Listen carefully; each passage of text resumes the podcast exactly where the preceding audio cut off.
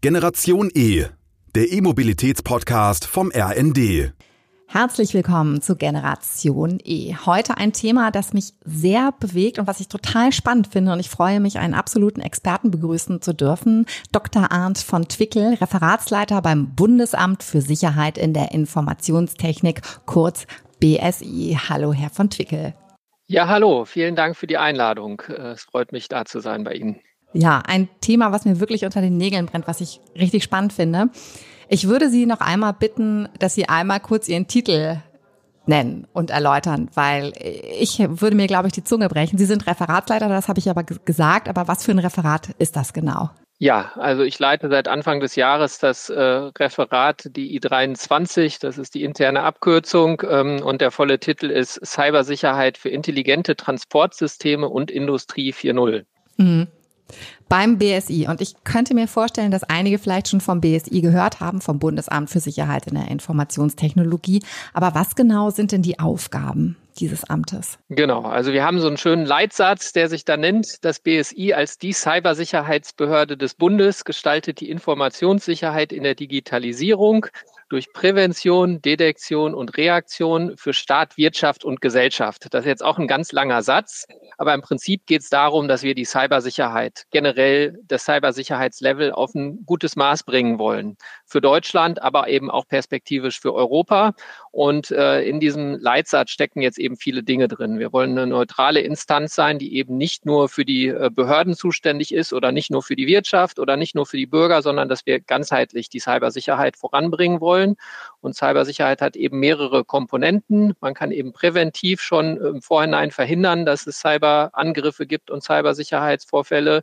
Man muss Cybersicherheitsvorfälle detektieren können und man muss reagieren können, wenn sie auftreten. Und das ist sozusagen alles in diesem Leitsatz äh, vereint, der jetzt vielleicht auf den ersten, äh, sozusagen das erste Mal hören, ein bisschen schwer zu verdauen ist. Aber ich finde, da hat sich jemand sehr viel Mühe gegeben, sozusagen dieses sehr komplexe Thema kompakt zusammenzufassen.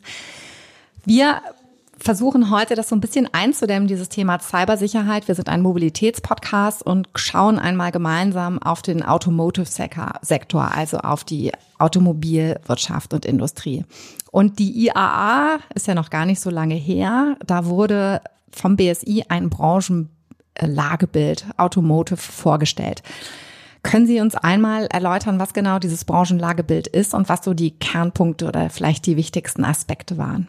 Genau, das Branchenlagebild äh, dient dazu, spezifisch für die Branche Automotive die aktuelle Lage der Cybersicherheit ähm, gut aufbereitet wiederzugeben, eben wiederum für verschiedene Zielgruppen, einerseits für die Wirtschaft, aber auch für, für die Gesellschaft, um ein Bild davon zu bekommen, wie ist die aktuelle Lage, wo sind Probleme, wo sieht das BSI vielleicht auch zukünftige Probleme, wo wir aktiv werden müssen. Und genau, die Inhalte sind relativ kurz zusammengefasst, insofern, dass die Cybersicherheitslage relativ gut aussieht aktuell im Automotive-Bereich, insbesondere was die automotive-spezifischen äh, Cybersicherheitsfragen angeht. Ähm, also zum Beispiel spezifische Angriffe jetzt auf Funktionalitäten des Fahrzeugs, können wir vielleicht später noch drauf kommen. Ähm, größere Probleme gab es eben in Bereichen, die aber auch andere Industriezweige betreffen, nämlich wo dann zum Beispiel ähm, die Unternehmensinfrastruktur angegriffen wird. Äh, die meisten bekannt sein dürfte inzwischen äh, ein Ransomware-Angriff. Also diese Angriffe haben auch häufiger sozusagen Automobilindustriefirmen äh, getroffen. Ähm, oft äh, wird das ja, geht das ja doppelt einher mit sogenannten Double Extortion Angriffen, wo dann sozusagen auch noch Daten entwendet werden und im Prinzip, was immer dahinter steht, hinter den Angriffen, die wirklich erfolgreich durchgeführt wurden und die man sieht, ist ein finanzielles Interesse. Also bei diesen Ransomware Angriffen sollen sozusagen Geld erpresst werden von den Unternehmen ähm, dann gibt es bei den Fahrzeugen Angriffe auf die Schließsysteme, um die Fahrzeuge zu entwenden oder jetzt äh, neuere Angriffe auf die Bussysteme, um da eben das Auto zu öffnen und starten zu können. Ähm, genau, und das zieht sich so ein bisschen wie so ein roter Faden durch. Und der Punkt ist eben, die Angreifer setzen da an, wo sie mit möglichst geringem Aufwand maximalen Gewinn erzielen. Ne, das heißt nicht, dass da, wo gerade keine Angriffe zu beobachten sind, dass da nicht potenziell Angriffe möglich sind und in Zukunft passieren. Deswegen müssen wir uns als BSI eben breiter aufstellen. Wir müssen ja vorbereitet sein, sozusagen schon vor die Lage zu kommen, zu sehen, was, was kommt denn da in der Zukunft und ähm, da müssen wir relativ breit abgesichert sein. Das ist so ein bisschen äh, zusammenfassend das Lagebild. Also es gibt sozusagen Ausblick auf die anderen Themenbereiche, aber Hauptschwerpunkt sozusagen bei Schäden, die aufgetreten sind, war tatsächlich über die Unternehmensinfrastruktur, über Ransomware-Angriffe. Okay. Das heißt, wie kann sich denn ein Unternehmen da sicherer aufstellen, dass sozusagen solche externen Angriffe in Zukunft nicht mehr auftreten? Ja, genau. Also da gibt's verschiedene klassische Strategien. Das BSI bietet da ja auch äh, verschiedene Unterstützungsleistungen an, zum Beispiel über sogenannte Grundschutzbausteine, wie man so eine Inter Unternehmensinfrastruktur einfach sicherer gestaltet. Also ein ganz zentraler Punkt ist natürlich, äh, getrennte Backups zu halten. Dass wenn solche, bei diesen Ransomware-Angriffen werden ja die Systeme verschlüsselt und das Unternehmen hat dann erstmal keinen Zugriff auf die eigenen Daten, außer es hat getrennt von dem System, wo der Angreifer eben nicht hinkommen konnte, oder Zugriff erlangen konnte, noch Backup von den Daten. Und die Auswirkungen sind teilweise massiv. Ne? Man denkt, dann ist irgendwie, fällt halt die Bürokommunikation aus, aber was das nach sich zieht, ist, dass ganze Lieferketten unterbrochen werden ähm, was, was wirklich ein großes Problem ist. Genau, also das wäre eine Möglichkeit, erstmal oder eine wichtige Komponente, gute Backups vorzuhalten ähm, getrennt von den anderen Systemen. Dann gibt es natürlich dieses Prinzip der Separierung oder dieses Zero Trust Prinzip, dass sozusagen verschiedene Instanzen im Unternehmen sich untereinander nicht vertrauen. Ne, das Problem ist oft, der Angreifer kommt einmal rein und kann sich von da aus überall ausbreiten weil man annimmt, wenn jemand im Netzwerk ist, dann ist er auch vertrauenswürdig und äh, das ist ein schlechtes Prinzip. Man, man, weiß, es gibt so viele Lücken, irgendwo kommt der Angreifer rein. Das heißt, man muss auch intern diese Systeme voneinander trennen, dass wenn ein Schaden auftritt, der einfach nicht so groß wird. Hm. Jetzt habe ich mal eine Frage, also ich habe das alles verstanden. Eine oder ein Aspekt, der mir gar nicht so bewusst ist, wer sind denn überhaupt die Angreifer? Also wer sozusagen hat denn ein Interesse, einem Unternehmen zu schaden? Oder geht es da in der Tat nur darum, einen finanziellen Vorteil zu bekommen, im Sinne von, ich kriege dann eine, eine Lösegeldzahlung? Ja, genau. Also man kann da verschiedene Dinge unterscheiden. Ich denke, das Letztere ist wirklich der Haupt, die Hauptgruppe, dass das Gruppen sind. Also meistens Individuen könnten es auch sein, aber meistens sind die Angriffe dann doch komplexer, so dass da ganze Gruppen dahinter stecken, die einfach finanzielle Interessen verfolgen. Ähm, es können natürlich staatliche Interessen dahinter stehen. Je komplexer die Angriffe werden und je größer der Aufwand, je mehr Fachexpertise, Experten braucht es. Also man könnte sich vorstellen, im Kriegsfall oder Krisenfall, wie wir ihn ja im Moment auch haben, wo wir das auch in verschiedenen Regionen beobachten, gibt es natürlich auch staatliche Interessen da zu stören. Ist jetzt die Frage, ob der, der Automobilsektor der erste ist, der gestört wird. Wir haben das ja sozusagen bei Windkraftanlagen am Anfang des Ukra Ukraine-Krieges beobachtet. Ähm, also das ist eine andere Gruppe, die möglich ist. Ist natürlich schwer sozusagen rauszufinden, ist das tatsächlich eine staatliche Gruppe. Dann äh, gibt es natürlich auch sozusagen interessierte Hacker, die einfach aus Interesse Dinge ausprobieren, aber die würden das normalerweise nicht so groß aufziehen. Genau, also ich würde sagen, das finanzielle Interesse überwiegt gerade, also kriminelle Energie. Wie früher ein Banküberfall stattgefunden hat, wird jetzt statt dem Banküberfall wird eben ein Erpressungsversuch auf so ein Unternehmen gestartet mit des Ransomware. Ich weiß jetzt gar nicht, ob Sie die Frage beantworten können. Ich stelle sie trotzdem mal. Obwohl Sie haben sie eigentlich schon ein bisschen beantwortet. Werden denn solche Angreifer gefasst? Also ist die Chance da oder ist es mittlerweile eher schwieriger, gerade dadurch, dass es dann auch mehrere sind, die angegriffen haben? Ja, gerade bei den äh, professionellen Gruppen, also wo wirklich größere Aufwand, Aufwände dahinter stecken. Also oft, man muss sagen, oft sind Unternehmen ja schon gar nicht so schlecht abgesichert, gerade die größeren Unternehmen, die es sich auch leisten können, größere IT-Abteilungen und Cybersicherheitsexperten vorzuhalten wo dann teilweise wirklich komplexe Kaskaden folgen müssen von sozialen Angriffen, Telefonaten und so weiter. Das heißt, die sind schon sehr professionell aufgestellt und sitzen oftmals dazu noch im Ausland, was das wirklich sehr schwer macht. Das heißt, meistens äh, werden die Täter da nicht gefasst, weil das einfach äh, zu kompliziert ist. Aber es gibt natürlich Fälle, in denen auch Täter gefasst werden.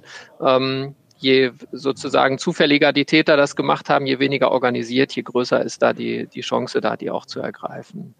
Mhm. Wenn ich mir jetzt mal so ein Budget angucke von einem Unternehmen, von einem großen Automobilhersteller, würde mal sagen, vor 20 Jahren wurde jetzt noch nicht so viel Geld zur Seite gelegt, um sozusagen cybersicher zu sein. Können Sie da mal vielleicht eine Entwicklung skizzieren oder auch grob sagen, was, äh, welche Ressourcen, sei es jetzt personell oder auch fiskal, ein Unternehmen wie ein Automobilhersteller mobilisieren muss, um cybersicher zu sein? Ja, das ist eine gute Frage. Also da kann ich keine pauschale Antwort drauf geben. Was ich sagen kann, ist die Beobachtung von unserer Seite, dass die großen Unternehmen tatsächlich deutlich ihre Ressourcen aufgestockt haben und da, da wirklich Ressourcen haben, die auch deutlich größer sind als die des BSI in diesem Fachbereich zum Thema Automotive, weil sie einfach die finanziellen Ressourcen haben und sich da schon recht gut aufstellen inzwischen. Ähm, Problematisch ist natürlich, wir müssen immer alle mitnehmen, nicht nur die großen Unternehmen. So Automobilindustrie besteht ja nicht nur aus großen Herstellern und ein paar großen Zulieferern, sondern da ist ja eine ganze Lieferkette auch mit kleinen Zulieferern drin die sich vielleicht nicht so viel äh, in dieser Hinsicht leisten können. Es gibt da jetzt eine Initiative schon eine Weile, die nennt sich TISAX, wo sozusagen die Hersteller fordern von den Zulieferern, dass sie sich zertifizieren lassen, dass sie bestimmte Cybersicherheitsprinzipien einhalten. Das trägt dann natürlich schon sehr gut zum gewissen äh, Maß an Cybersicherheit bei, aber da ist sicher auch noch weiteres Entwicklungspotenzial in dem Bereich. Und wir müssen natürlich immer, das ist auch zu beachten, es reicht nicht statisch einmal zu sagen, wir sind jetzt cybersicher, sondern es ist ein dynamischer Prozess, ein Katz- und Maus-Spiel zwischen Angreifern und Verteidigung ähm, dass einfach man ständig auf dem aktuellen Stand sein muss und auch gut vernetzt sein muss. Es gibt zum Beispiel, ähm, ich weiß nicht, ob Ihnen die ISEX was sagen, die kommen ursprünglich aus Amerika wo sozusagen, das gibt es auch für den Automotive-Bereich, das Auto-ISEC, wo die Firmen sich zusammentun, um untereinander auch Schwachstelleninformationen auszutauschen. So, weil die haben realisiert, und das ist, glaube ich, eine sehr, sehr gute und wichtige Entwicklung, ähm, so wie wir das auch sehen, ein Spieler in diesem Spiel kann das gar nicht alleine leisten, ne? weil man, es ist ein riesenkomplexes System, wenn man diesen Bereich Automotive betrachtet, von der Industrie, der Entwicklung, Produktion bis zu dem Fahrzeug, dem Fahrzeug, was in einer komplexen Umwelt interagiert mit anderen Verkehrsteilnehmern und ein Angreifer der kann sich ja im Prinzip eine Lücke oder eine Stelle aussuchen, wo er gut durchkommt. Und so ein Unternehmen oder auch die Behörden müssen schauen, dass das Gesamtsystem geschützt ist. Und dieser Aufwand ist wirklich nur im großen Netzwerk zu leisten. Behörden, Forschung, ähm, und Industrie und das national und international. Und je besser wir da vernetzt sind, je besser haben wir Chancen sozusagen, das System sicher und auch resilient zu gestalten und reaktiv äh, zu Angreifern. Hm, solche Initiativen machen in jedem Fall Sinn, sozusagen die, die Power zu bündeln. Jetzt haben wir ein Stück weit in die Industrie reingeschaut. Wenn ich jetzt natürlich, es interessiert mich ja auch, fahre ja auch ab und an ein Auto ähm, und diese Transformation von einem Transportmittel hin zu einem Computer auf vier Rädern, würde ich jetzt mal sagen, ist ja sehr spannend, aber bietet natürlich auch mehr Angriffsfläche. Sie haben gerade schon genannt, welche Trends und Tendenzen es da gibt. Was sind denn so ganz klassische Angriffspunkte von Cyberkriminellen? Also wo können sie sozusagen in Sicherheitssysteme eingreifen? Ja, genau, was ich gerade gesagt habe, die größte Motivation ist erstmal die finanzielle Motivation. Finanzielle Motivation heißt in dem Fall das Stehlen von Fahrzeugen. In Zukunft könnte das natürlich auch das Stehlen von Daten sein, äh, von persönliche Daten, ähm, kann ich gleich vielleicht noch zukommen. Beim Stehlen von Fahrzeugen geht es jetzt erstmal darum, man muss irgendwie das Fahrzeug öffnen können. Früher wurde das, erfolgte das auf mechanischem Weg. Heute ist das ja alles mit elektronischen Schließsystemen, sind die Fahrzeuge ausgestattet. Und ein klassisches Beispiel sind da diese ähm, äh, Keyless Go-Geschichten, wo man im Prinzip ohne einen Schlüssel oder ohne einen Schlüssel, wo man sozusagen das Schloss direkt öffnen muss, das Auto öffnen kann. Alleine äh, dadurch, dass man sich annähert oder im Zweifel, dass man auch noch einen Knopf drückt auf der Funkfernbedienung. Und ähm, da gab es in der Vergangenheit diverse Schwachstellen, die es äh, Dieben ermöglicht haben, tatsächlich die Fahrzeuge durch verschiedene Versionen äh, sozusagen Nachbau des Schlüssels, Relay-Angriffe, dass die sozusagen das Signal von dem Schlüssel verstärkt haben, wenn jemand im Café saß und dann das Auto öffnen konnten, ähm, sozusagen angreifen können. Die Hersteller rüsten dann natürlich nach und äh, sichern diese Systeme jetzt auch ab. Äh, unterschiedlich gut bei den Herstellern, aber es ist ein deutlich positiver Trend zu erkennen. Neuere Angriffe setzen jetzt an. Das wurde jetzt Anfang des Jahres oder im Laufe des Jahres veröffentlicht. Da hat ein Sicherheitsforscher äh, selber bei sich beobachtet, dass ein Fahrzeug gestohlen wurde. Und da tauchten dann auch mehr Fälle auf, wo die Leute sich gewundert haben. Es war am Tag vor diesem Diebstahl war zum Beispiel der Seitenspiegel abgebrochen oder es war ein Scheinwerfer ähm, sozusagen zerstört oder ähm, beschädigt. Und die Rekonstruktion hat nachher ergeben, dass die Diebe sozusagen von außen an dieses Bussystem des Fahrzeugs rankommen. Also die ganzen Steuergeräte im Fahrzeug sind ja über so ein Bussystem verbunden. Man hat vom intern vom Fahrzeug Zugriff. Vielleicht kennen das einige von Ihnen, diesen OBD-Dongle, dass man sozusagen so Dongles dran setzen kann, um zusätzliche Informationen aus dem Fahrzeug auszulesen. Oder die Werkstätten nutzen das, um an Diagnoseinformationen zu kommen. Genau, da muss man aber ins Fahrzeug reinkommen. Und oft ist dieser Port, der zugänglich ist, aber auch nochmal abgeschottet von den kritischen Systemen.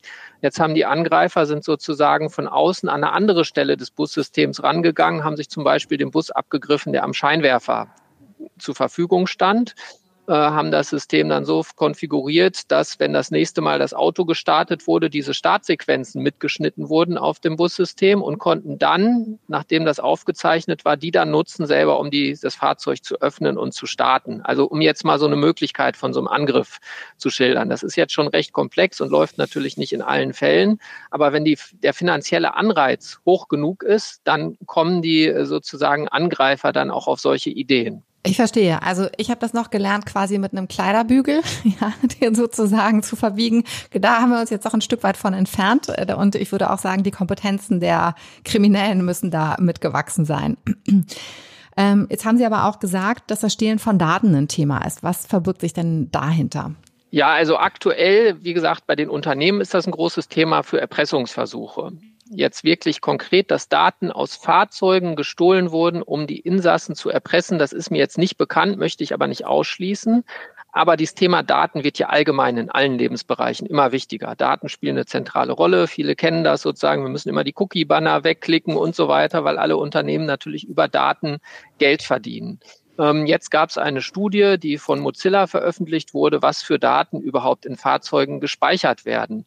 Also das ist ein wichtiges Thema, da kriegen wir auch regelmäßig Anfragen zu und planen auch, das wurde jetzt, glaube ich, gestern genehmigt, intern dieses Projekt, werden wir jetzt auch ein Projekt starten zu dem Thema, was für Daten werden überhaupt im Fahrzeug gespeichert, wie lange, wohin werden die übertragen, um da überhaupt Transparenz für zu schaffen, weil das für den Verbraucher natürlich eine wichtige Frage ist.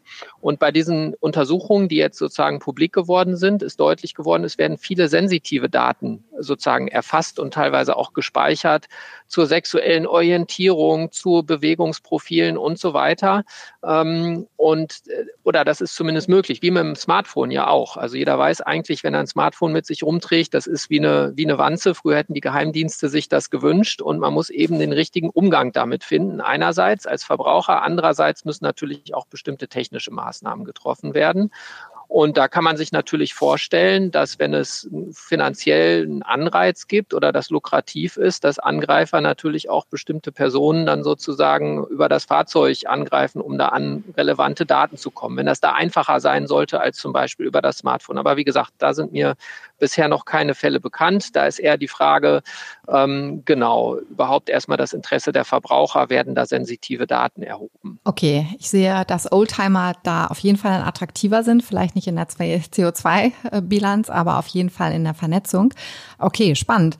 Dann äh, ein Thema, was jetzt mehr und mehr Einzug hält, auch in der Automobilbranche, ist das Thema KI, also künstliche Intelligenz und auch das Thema Automatisierung. Wie wichtig oder welche Berührungspunkte gibt es denn da zum Thema Cybersicherheit? Ja, genau. Das ist eine große und wichtige Diskussion, äh, das Thema KI und äh, Cybersicherheit gerade im Automotive-Bereich. Also da muss man vielleicht das mal sozusagen von oben jetzt äh, mal versuchen anzugehen oder zu erklären. Also erstmal Künstliche Intelligenz ist in allen Lebensbereichen auf dem Vormarsch, so auch im Automotive-Bereich. Und man muss sagen, es bringt große Chancen mit sich. Also wenn wir jetzt zum Beispiel mal auf das automatisierte Fahren schauen, das wäre ohne den Einsatz von KI einfach komplett unmöglich oder nur in ganz rudimentärer Form mit klassischen Algorithmen äh, zu bewältigen. Das heißt, wenn wir in die Richtung gehen wollen, verstärkte Digitalisierung, Automatisierung, dann brauchen wir KI. Da kommen wir nicht drum rum. Also das sind die Chancen. Aber diese Chancen und dieser Einsatz dieser Schlüsseltechnologie KI bringt natürlich auch neue Herausforderungen mit sich und Herausforderungen. Da muss man jetzt auch nochmal allgemein ansetzen. Äh, wenn wir von künstlicher Intelligenz reden, da gibt es natürlich verschiedene Systeme, verschiedene Bereiche, die da gemeint sein können. Die, äh, worüber ich jetzt spreche, das sind die sogenannten konnektionistischen KI-Systeme. Da fallen zum Beispiel neuronale Netze drunter, tiefe neuronale Netze oder eben auch diese neueren Sprachmodelle, die jetzt äh, immer in den Medien waren in den letzten Wochen und Monaten. Und das Problem an diesen Modellen und neuronalen Netzen oder allgemein konnektionistischen KI-Systemen ist, dass die eigentlich Blackbox-Systeme sind. Das heißt, das sind Systeme, die erstmal von demjenigen, der sie entwickelt, auch gar nicht verstanden werden. Was passiert da eigentlich genau in diesem System? Sondern man trainiert diese Systeme anhand von einer Riesenmenge an Daten, hat eine gewisse Struktur, wo man ungefähr weiß, was diese Struktur kann. Aber das, was nachher rauskommt, der Entwickler sieht dann, okay, das System tut das, was es soll, aber wieso es das genau tut und was passiert, wenn Fehler auftreten, woran das liegt, das ist extrem schwer rauszufinden. Und äh, das Verhalten dieses Systems wird eben durch, äh, zum großen Teil durch die Daten beeinflusst. Das heißt, wenn in dem Datensatz, den man braucht zum Trainieren, Fehler sind, dann finden sich auch nachher in dem Endprodukt Fehler wieder. Ähm, das ist, ist noch ein wichtiger Punkt, genau. Und zusammengenommen, dann gibt es noch ein Phänomen bei diesen neuronalen Netzen, dass die sehr parametersensitiv sind oftmals. Das heißt, manchmal, wenn man ganz kleine Änderungen am System macht, irgendeinen Parameter umsetzt, kann es große Änderungen in, dem, in der ähm, Funktionalität des Systems geben, die aber oftmals erstmal gar nicht auffallen, weil das so komplex ist. Man kann immer nur bestimmte Teile testen ähm, da, da ist es einfach schwer, sozusagen zu schauen, macht das System das, was es soll. Und da braucht, muss jetzt viel Energie reingehen, eben diese Systeme prüfbar zu machen. Wir sind da jetzt als BSI schon seit einigen Jahren dran, veranstalten zum Beispiel eine internationale Workshop-Reihe, geben da Dokumente raus. Ähm, wie kann man damit umgehen? Ähm, es gibt zusätzlich noch, das habe ich gerade nicht erwähnt, gibt es KI-spezifische neue Angriffsmöglichkeiten. Also sozusagen Angreifer haben neue Möglichkeiten, wie sie so ein System angreifen, was mit klassischer, äh, mit klassischen Algorithmen nicht funktioniert. Es gibt da einerseits die adversarialen Angriffe, dass man zum Beispiel durch leichte Änderungen von Sensorinformationen, also beim autonomen Fahren ist ja extrem wichtig die Wahrnehmung von der Umwelt und dass man jetzt durch zum Beispiel Platzieren von bestimmten Aufklebern in der Umwelt ähm, Fehlinformationen oder Fehlentscheidungen hervorrufen kann, dass zum Beispiel ein Verkehrsschild als ein anderes Verkehrsschild erkannt wird. Ähm, es gibt die sogenannte, die, die Möglichkeit der sogenannten Poisoning-Angriffe. Also das heißt, dass ein Angreifer falsche, fehlerhafte Daten in den Trainingsdatensatz einschleust, das System einen Fehler lernt, einen bewussten Fehler, der dem, äh, dem Entwickler aber nicht auffällt und der dann als Hintertür wieder genutzt werden kann in, in sozusagen in dem Produktivsystem. Dazu muss der Angreifer natürlich Zugriff haben auf diese, auf diese Trainingsphase. Und all diese, genau, und dann gibt's noch diese, diese dritte Kategorie von Angriffen, die neu ist, die Privacy-Angriffe, wo man versucht sozusagen Daten oder Modelle ähm, wieder zu extrahieren aus dem Modell. Das heißt zum Beispiel im medizinischen Bereich wäre das äh, fatal, wenn die Patientendaten wieder rekonstruiert werden könnten, wenn dann sensitive äh, per, äh, persönliche Daten sozusagen öffentlich würden. Genau, und alle diese Dinge zusammen stellen natürlich eine große Herausforderung dar. Und da muss man schauen, dass, die, dass man da eine Absicherung und eine Prüfung dieser Systeme hinbekommt dass es eben weiterhin auch Vertrauen in diese neue Technologie gibt. Weil wenn irgendwann das Vertrauen verloren ist, ist die neue Technologie natürlich auch nicht erfolgreich. Und das ist gerade die Herausforderung. Es gibt auf EU-Ebene diesen sogenannten AI-Act, äh, wo sozusagen auf abstrakter Ebene Anforderungen an KI-Systeme gestellt werden, zum Teil auch in Richtung Cybersicherheit. Das Problem ist nur, wie werden die umgesetzt? Und das ist gerade aktuell sozusagen in Forschung und Entwicklung das Thema, wie operationalisiert man diesen AI-Act, diese abstrakten Regulierungen, wie bringt man die auf die Straße, zum Beispiel für autonome Fahrzeuge? Mhm, verstehe. Wie ist denn da die Zusammenarbeit zwischen den Ländern und auch zwischen den Herstellern und Zulieferern? Sind die sozusagen alle mit aufgerufen, diesen AI-Act mit umzusetzen? Oder wie kann ich mir das vorstellen, wie das in der Praxis aussieht? Ja, genau. Also vielleicht muss man vorab nochmal sagen, bevor wir jetzt in die Details von dem AI-Act und die Umsetzung gehen, es gibt da natürlich unterschiedliche Meinungen zu. Das Problem ist allgemein, dass es eine sehr komplexe Regulierungslandschaft gibt. Es kommen jetzt ganz viele neue Regulierungen. Das heißt, die Unternehmen sind natürlich nicht immer so begeistert, wenn immer weitere Regulierungen kommen. Im Prinzip ist das eine gute Sache und schafft auch mehr für Wettbewerbs äh, sozusagen Gleichheit. Ähm, aber das heißt, man hört da gerade auch kritische Stimmen, dass Dinge überreguliert werden und so weiter. Und ich denke, das ist jetzt eine Frage, wie das praktisch umgesetzt wird. Wie weit können die Behörden auch dazu beitragen, dass diese Dinge gut umsetzbar für die Industrie gestaltet werden? Und das ist gerade ein Prozess.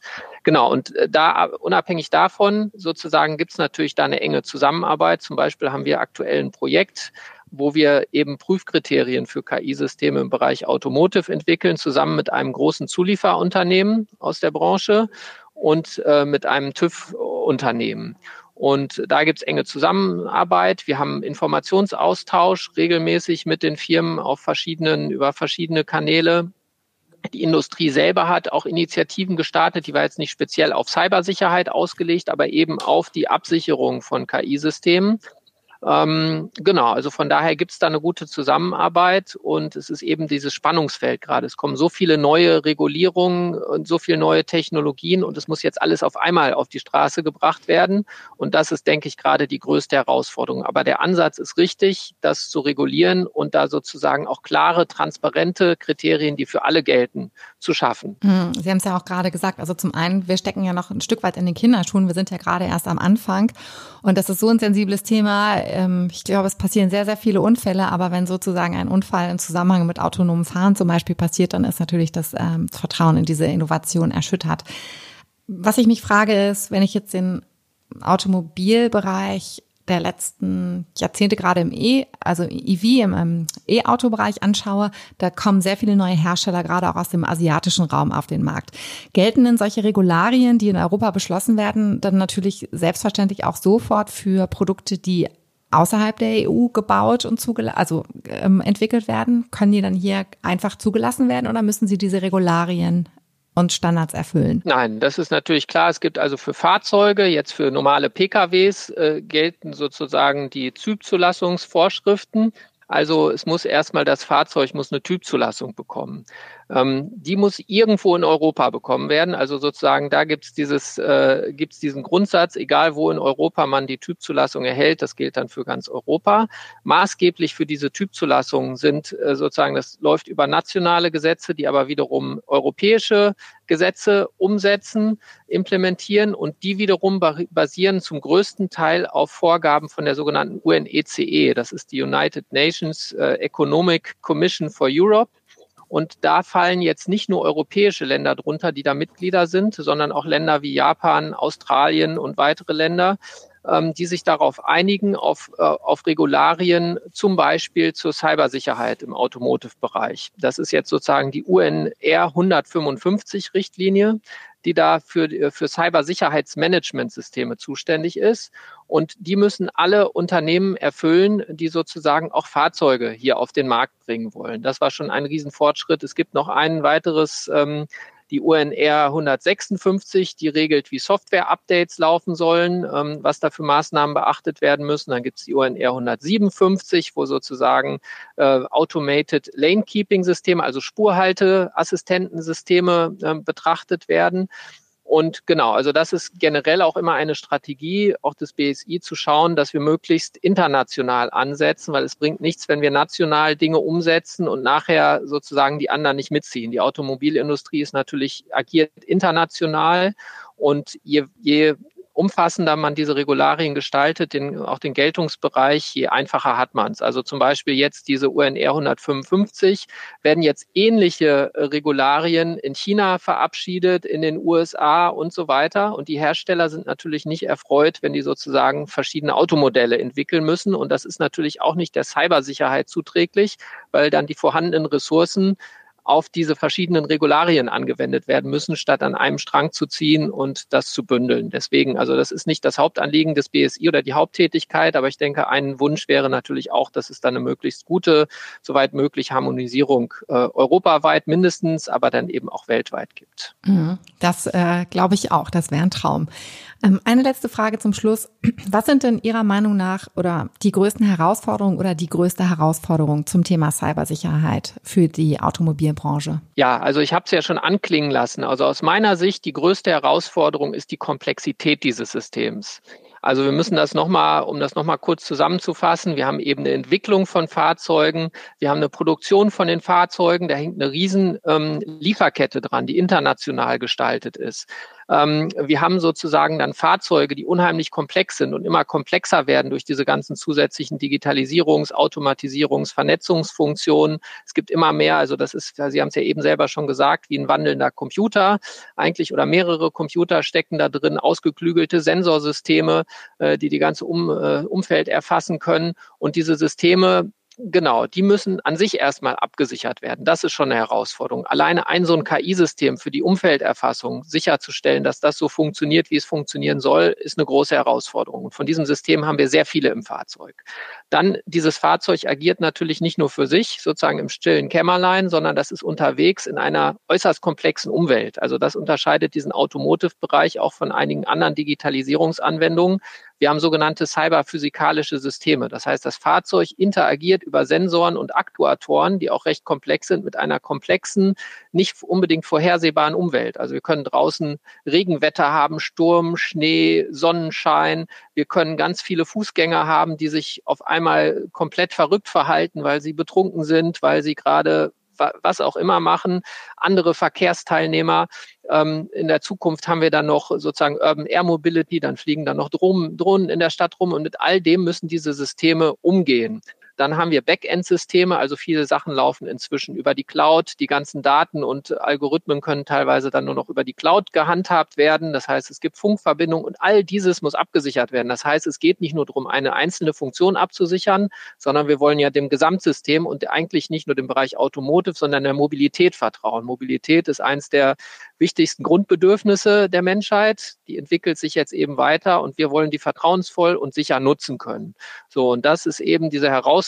Das kann nicht einer für sich leisten, sondern es muss im Netzwerk passieren. Wir müssen eng, Behörden müssen gut mit den Unternehmen zusammenarbeiten. Wir sind sozusagen nicht die Gegenspieler von den Unternehmen, sondern wir wollen mit denen zusammenarbeiten. Wir müssen natürlich auch kontrollieren und regulieren, aber im Prinzip in der Idealwelt müssten wir gar nicht regulieren, sondern die Unternehmen würden es von sich aus machen, ähm, was in vielen Fällen auch schon recht gut funktioniert. Wir brauchen die Forschung, die eben jetzt bei neuen Schlüsseltechnologien das umsetzt, dass man die absichern, dass man die prüfen kann. Und all das muss zusammenkommen. Das ist aus meiner Sicht äh, eine der größten oder die größte Herausforderung. Weitere Herausforderung ist natürlich, die Verbraucher mitzunehmen, wenn wir jetzt auf PKWs gehen. Diese Systeme werden immer komplexer.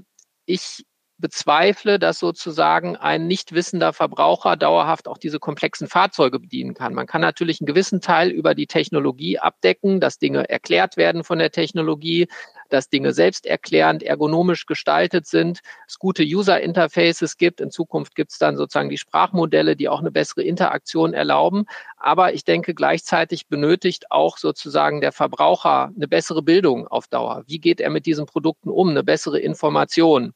Das wird auch noch eine wichtige Komponente sein. Und eine ganz wichtige Sache ist, um diese Sachen hinzubekommen, insbesondere Richtung Unternehmen, es gibt diese ganze komplexe Regulierungslandschaft, komplexe neuen Technologien, dass da die entsprechenden Standards geschaffen werden. Da passiert auch viel in der Richtung, dass Dinge sozusagen standardisiert ablaufen, nachvollziehbar ablaufen, dass die Unternehmen sozusagen äh, Handreichungen bekommen, wie sie Dinge sicher gestalten können. Und ja, ähm, das sind schon viele Dinge, die jetzt auf einmal passieren müssen, die gerade im Umbruch sind. Und ich bin zuversichtlich, dass sozusagen wir das alle im Netzwerk hinbekommen, aber es ist und bleibt eine große Herausforderung. Aber das freut mich, das ist ein sehr, sehr schönes Schlusswort und lässt mich, weil es ist doch sehr komplex, was Sie jetzt gerade skizziert haben, muss ich sagen. Also puh. Ähm, aber Dr. Arndt von Twickel, herzlichen Dank, dass Sie uns sehr benutzerfreundlich erklärt haben, ähm, wie komplex diese Welt ist und auch wie viele Berührungspunkte es da zum Thema Cybersicherheit geht. Also vielen Dank für Ihre Zeit und dass Sie Ihr Wissen mit uns geteilt haben. Ja, sehr gerne. Vielen Dank für die Gelegenheit, bei Ihnen sein zu dürfen. Das war Generation E, der E-Mobilitäts-Podcast vom RND.